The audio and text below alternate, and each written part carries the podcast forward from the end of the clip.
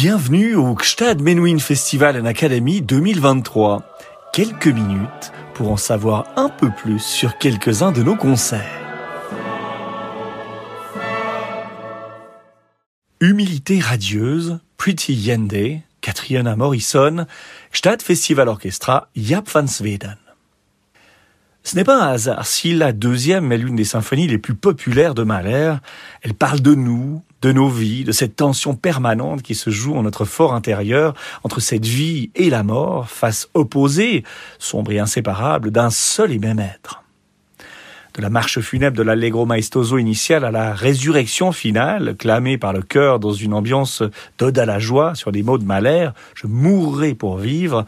en passant par l'idylle campagnarde de l'Andante Moderato, le cri de désespoir du scherzo et la simplicité solennelle du fameux Urlicht,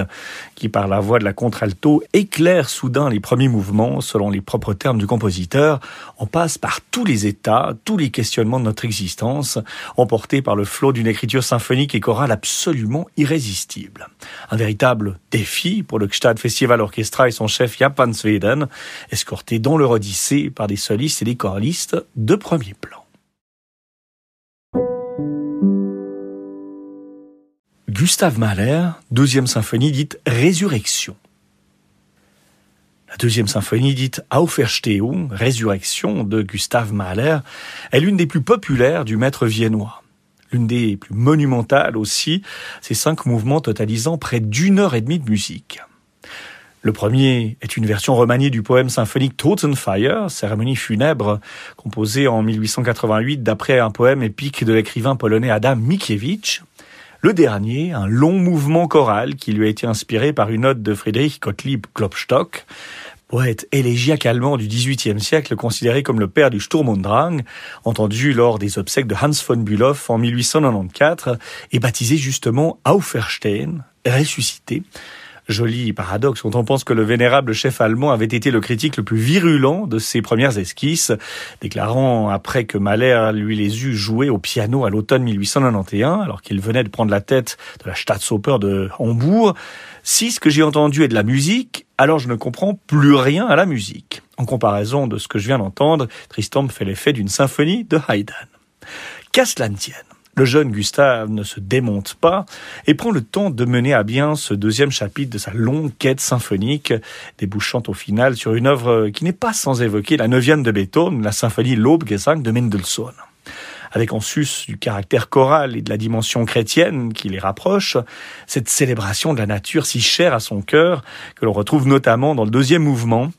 un andante moderato noté sehr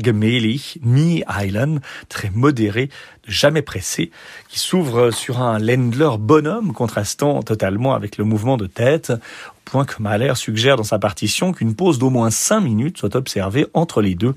indication rarement respectée. Basé sur des leaders du Knaben Wunderhorn, le corps mystérieux de l'enfant, recueil de textes traditionnels allemands compilés et réécrits par Hakim von Arnim et Clemens Brentano, véritable lecture de chevet de Mahler. Les troisième et quatrième mouvements penchent clairement du côté biblique, voire mystique,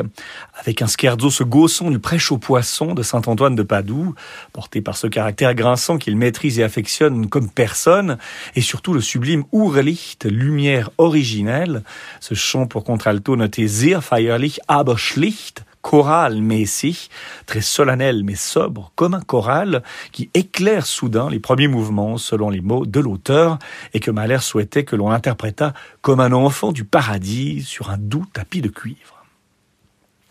La création a lieu en deux temps, au cours de l'année 1895, avec le concours les deux fois de l'Orchestre Philharmonique de Berlin, grâce au soutien de Richard Strauss. D'abord les trois premiers mouvements, à la moitié vide, public et critique totalement décontenancés, puis l'œuvre complète le 13 décembre, grâce au soutien de deux mécènes en bourgeois.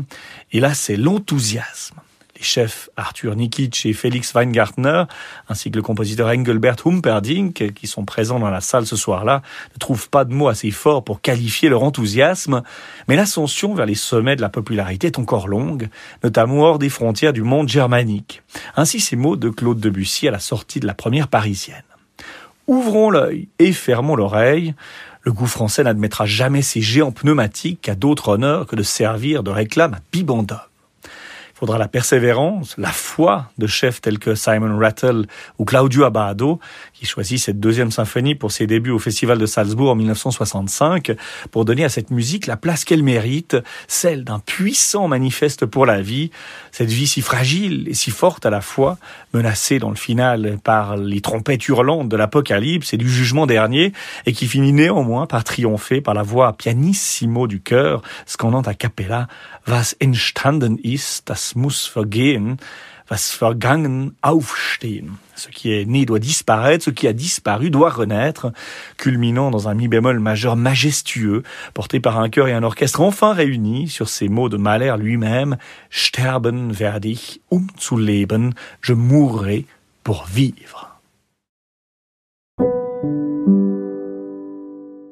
Samedi 19 août 2023, 19h30, tente du festival de Gstad, Pretty Yende soprano, Catriona Morrison mezzo-soprano, Zürcher Singakademie, Stadtfestival Orchestra, Japan Sweden.